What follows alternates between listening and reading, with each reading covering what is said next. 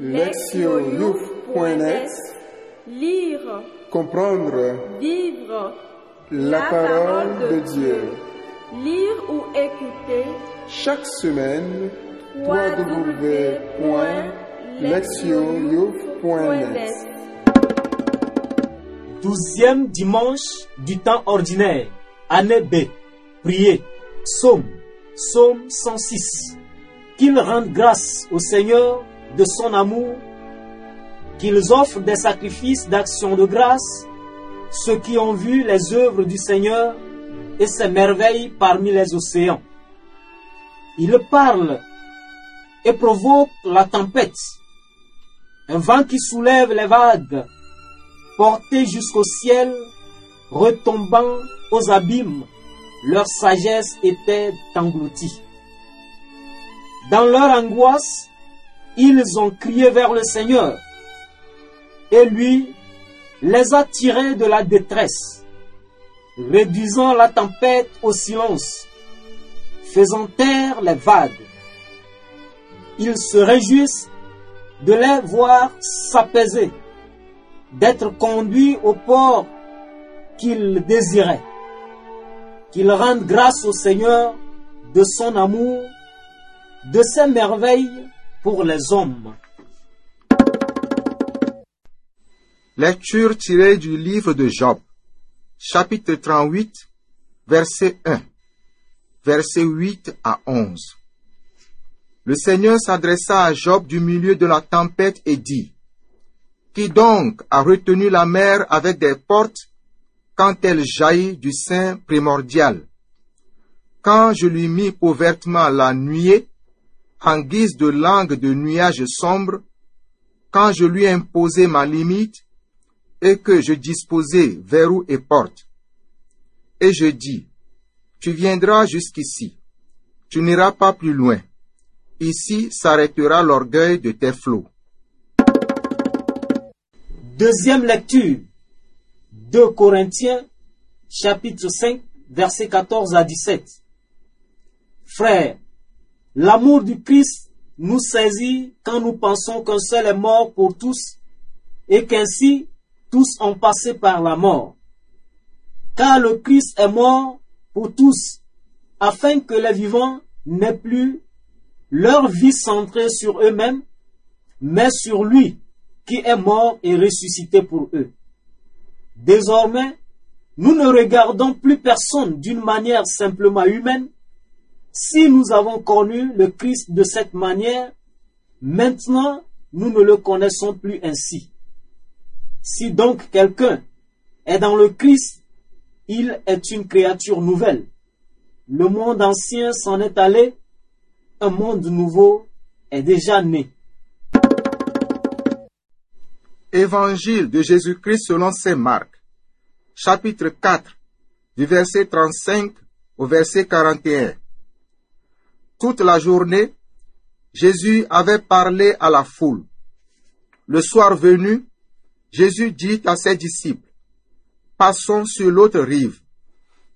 Quittant la foule, ils emmenèrent Jésus, comme il était dans la barque, et d'autres barques l'accompagnaient survient une violente tempête. Les vagues se jetaient sur la barque, si bien que déjà elle se remplissait.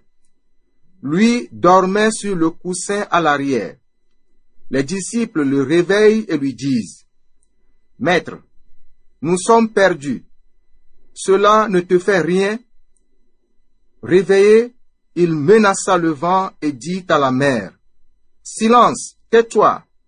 Le vent tomba et il se fit un grand calme. Jésus leur dit, Pourquoi êtes-vous si craintifs?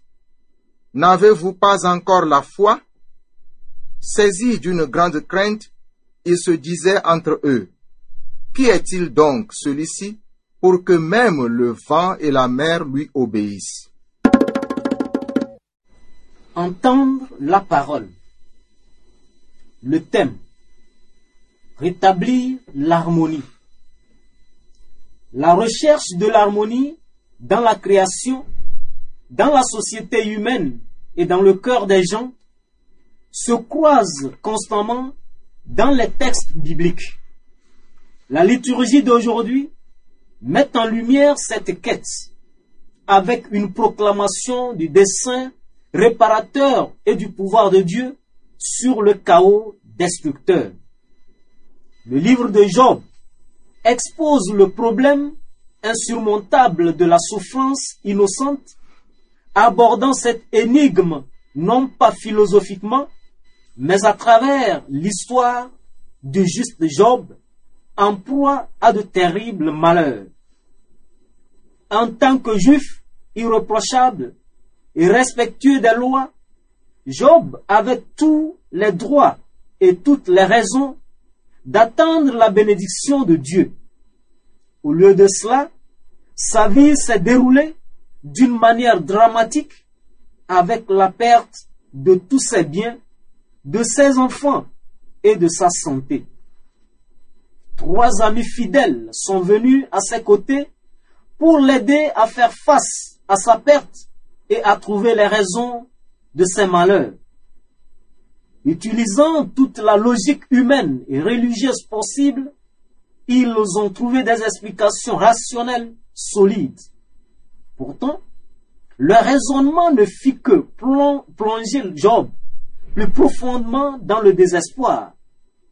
Il n'y avait aucune explication satisfaisante et rationnelle à sa souffrance non méritée.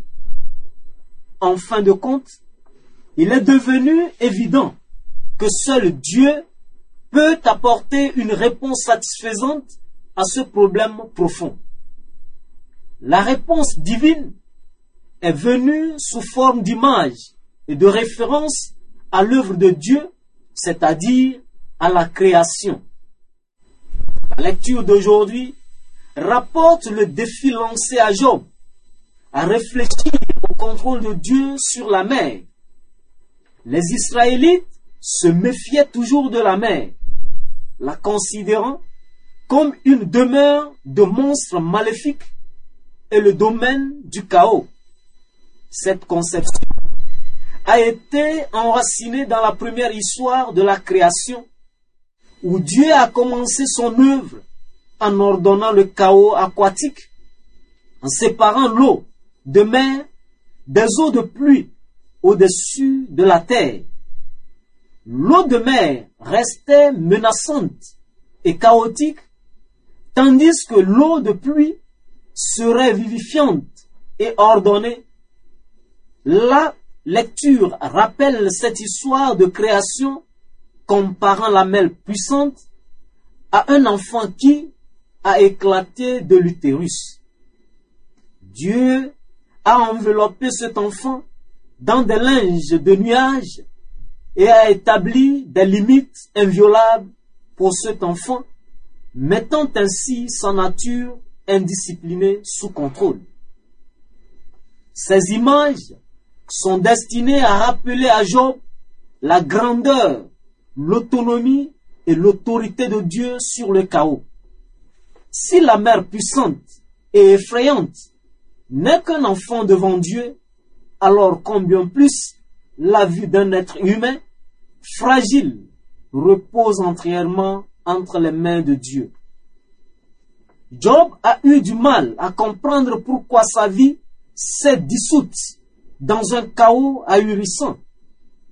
La réponse de Dieu n'explique pas la raison de sa souffrance, mais fournit une assurance que les forces du chaos qui assiègent maintenant Job sont toujours sous le contrôle de Dieu.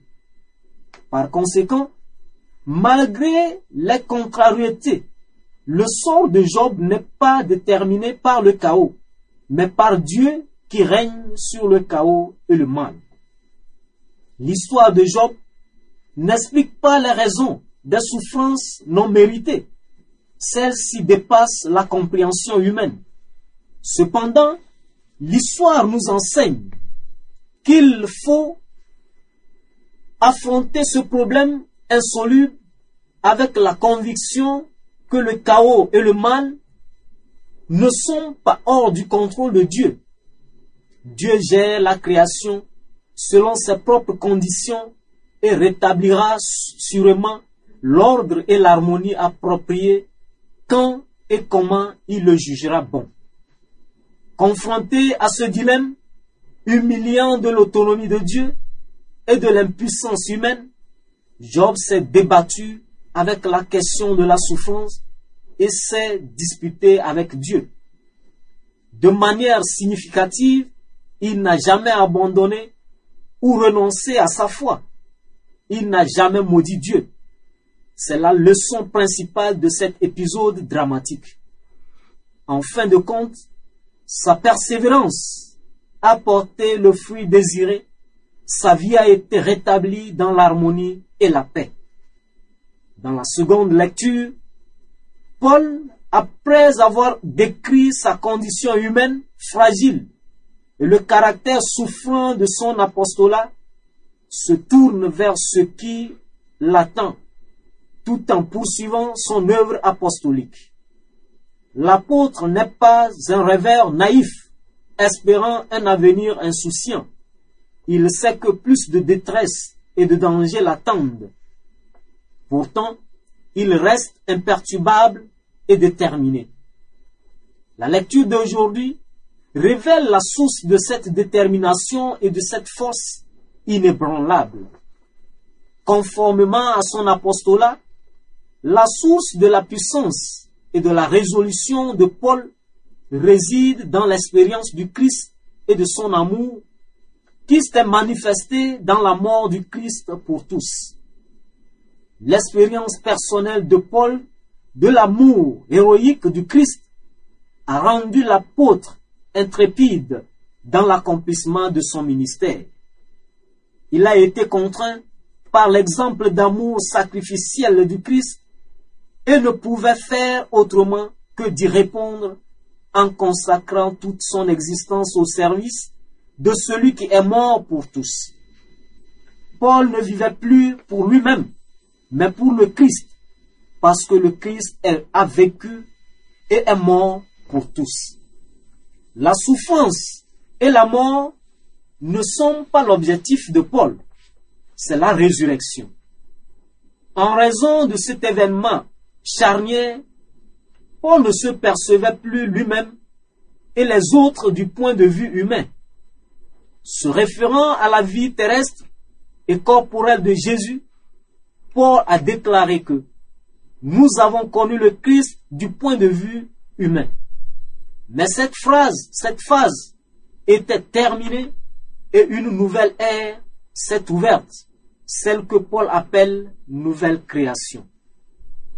L'aube de cette ère a marqué un changement révolutionnaire dans la création, car tout ce qui était ancien est mort et tout est devenu nouveau. La résurrection du Christ a signalé ce changement dramatique dans la création qui est entrée dans l'étape de renouvellement final. La mission apostolique de Paul faisait partie de ce processus. Même si cette mission l'a constamment exposé à la mort et a épuisé son corps, Paul a vécu dans l'espoir de ce rétablissement définitif de l'harmonie de la création qui se produira au retour du Christ. Le but de la vie, selon Paul, est la source de sa détermination apostolique inébranlable, était la perspective et l'attente de participer à cette création renouvelée vers laquelle le monde et l'humanité aspirent inexorablement. Le passage de l'Évangile décrit symboliquement comment Jésus a affronté le chaos et rétabli l'harmonie. Prolongeant la portée de son ministère, Jésus décida de traverser le lac de Galilée et de passer de l'autre côté. Il était accompagné de ses disciples. Au départ, ils ont fait preuve d'initiative et ont organisé la traversée. Ils l'ont amené avec eux dans le bateau. Ce qui s'est passé ensuite est profondément symbolique.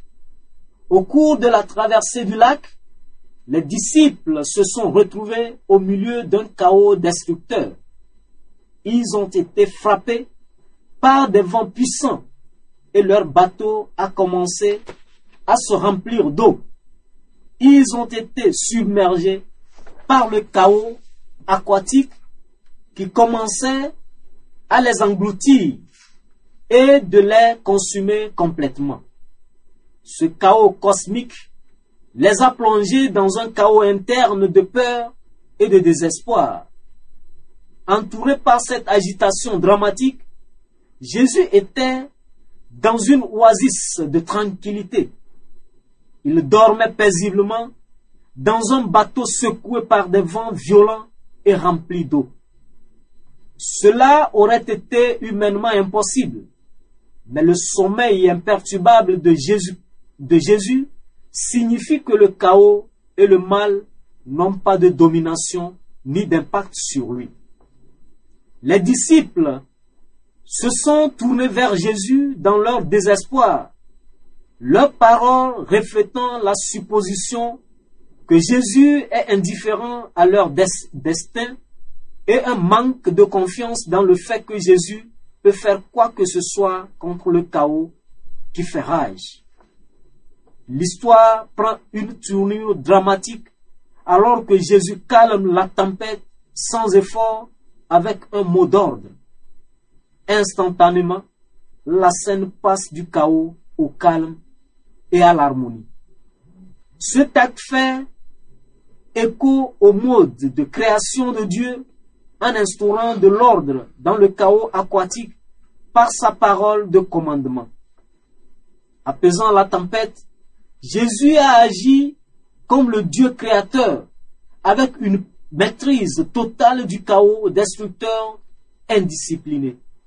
Son commandement rétablit l'harmonie dans la nature, mais aussi chez les disciples qui sont passés de la terreur intérieure à l'émerveillement et à l'admiration.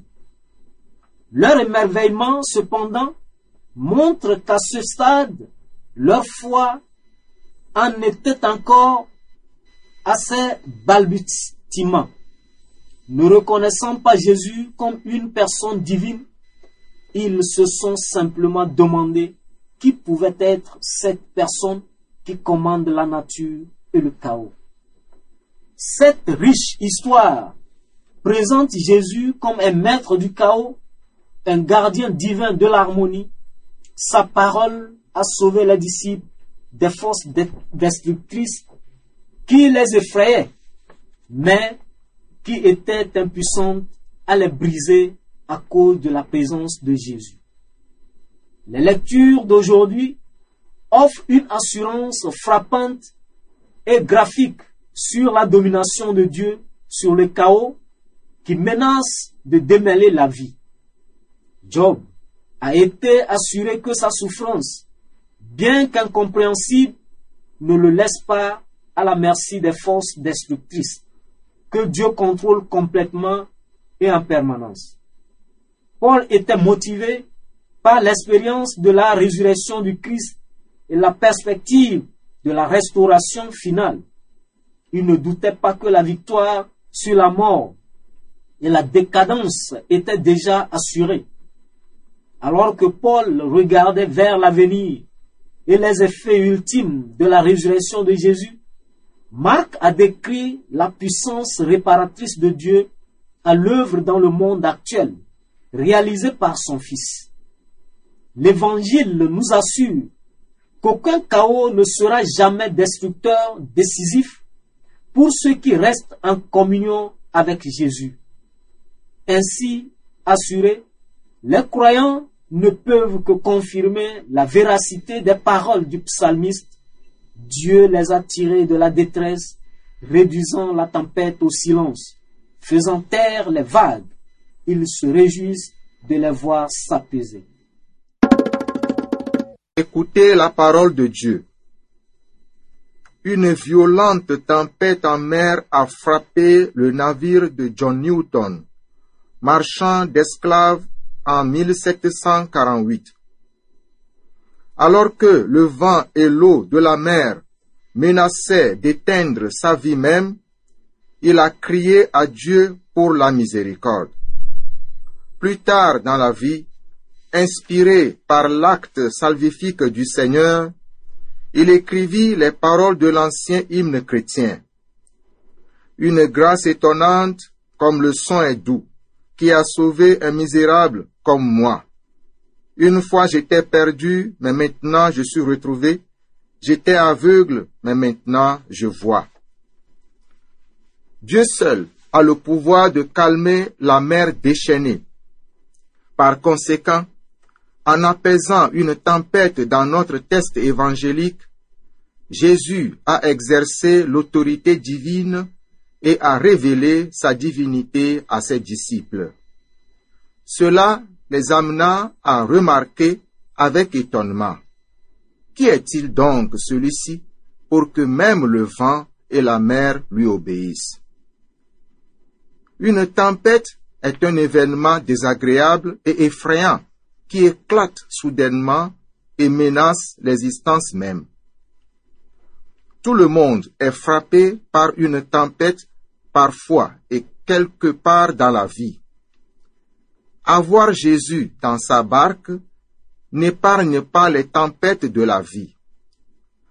La partie la plus déroutante d'une tempête est quand elle nous frappe alors que nous sommes encore à genoux dans la prière. Il y en a qui ont eu des expériences désagréables alors qu'ils sentaient leur vie de prière à son apogée. Ils ont prié si fort et pourtant la tempête est venue et a rempli leur bateau d'eau. Il y en a qui ont été frappés par des tempêtes dans leur mariage.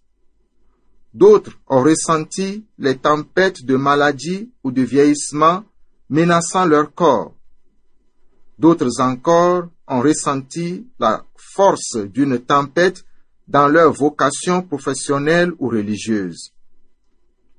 On peut dire que nous sommes tous conscients d'avoir été aux prises avec une tempête dans le domaine de notre santé ou de notre occupation. Une tempête n'est pas un signe d'abandon divin. Cela ne veut pas dire que notre prière est gaspillée. Notre souffrance peut être intense et inexplicable, mais nous n'avons pas été abandonnés. On dit, si la prière n'arrête pas une tempête, elle fournit un abri dans la tempête. Bien que le voyage puisse être difficile, avec le Christ dans le bateau, nous sommes assurés d'une arrivée en toute sécurité. Les deux questions que Jésus a posées à ses disciples après avoir calmé la tempête révèlent l'attitude et la disposition que le Seigneur attend de nous face à une tempête. Pourquoi as-tu peur? N'as-tu pas la foi? La peur, loin de rétablir une personne, ne fait que la déstabiliser. Lorsque les épreuves arrivent, la première chose que nous devons garder à l'esprit est qu'il n'y a pas lieu d'avoir peur. Deuxièmement, nous sommes appelés à exercer notre foi. Comme quelqu'un l'a dit à juste titre, la foi est le refus de paniquer. C'est une expression de profonde confiance dans celui qui détient tout pouvoir sur la tempête, le Seigneur. C'est le désir de Dieu d'apporter l'harmonie dans chaque situation chaotique dans laquelle nous nous trouvons. Aujourd'hui, le Seigneur nous dit des paroles de paix. Il dit à chaque cœur troublé, paix, sois tranquille. Proverbe. Quand la prière n'arrête pas une tempête, elle fournit un abri dans la tempête. Agir. S'examiner. Suis-je en train de traverser une situation orageuse dans ma vie? Qu'est-ce que c'est et comment y faire face? Suis-je susceptible à perdre la foi à cause des défis et des tempêtes de la vie? Me laisse-t-il m'accrocher à Dieu ou me détourne-t-il de lui? Répondre à Dieu. Je rappelle des moments de mon histoire personnelle où le Seigneur m'a délivré des ennuis. Je renouvelle ma confiance en sa capacité à me venir en aide dans ma situation actuelle. Répondre à notre monde. Je sélectionne un type particulier de tempête auquel je suis fréquemment confronté dans la vie quotidienne et j'y réponds, guidé par le message de l'évangile d'aujourd'hui. Y a-t-il des personnes dans notre communauté qui vivent des souffrances innocentes? Y a-t-il quelqu'un qui éprouve de la douleur sans sa propre faute? Nous choisissons de ne pas banaliser ou de spiritualiser leur agonie, mais de leur offrir un réel soutien et une oreille attentive. Priez. Seigneur Jésus-Christ, il n'y a pas de tempête que tu ne puisses pas gérer. Nous te prions de nous répéter ces anciennes paroles de nouveau. Père, soyez tranquille dans ce monde troublé et faites en sorte que l'harmonie supplante le chaos. Amen.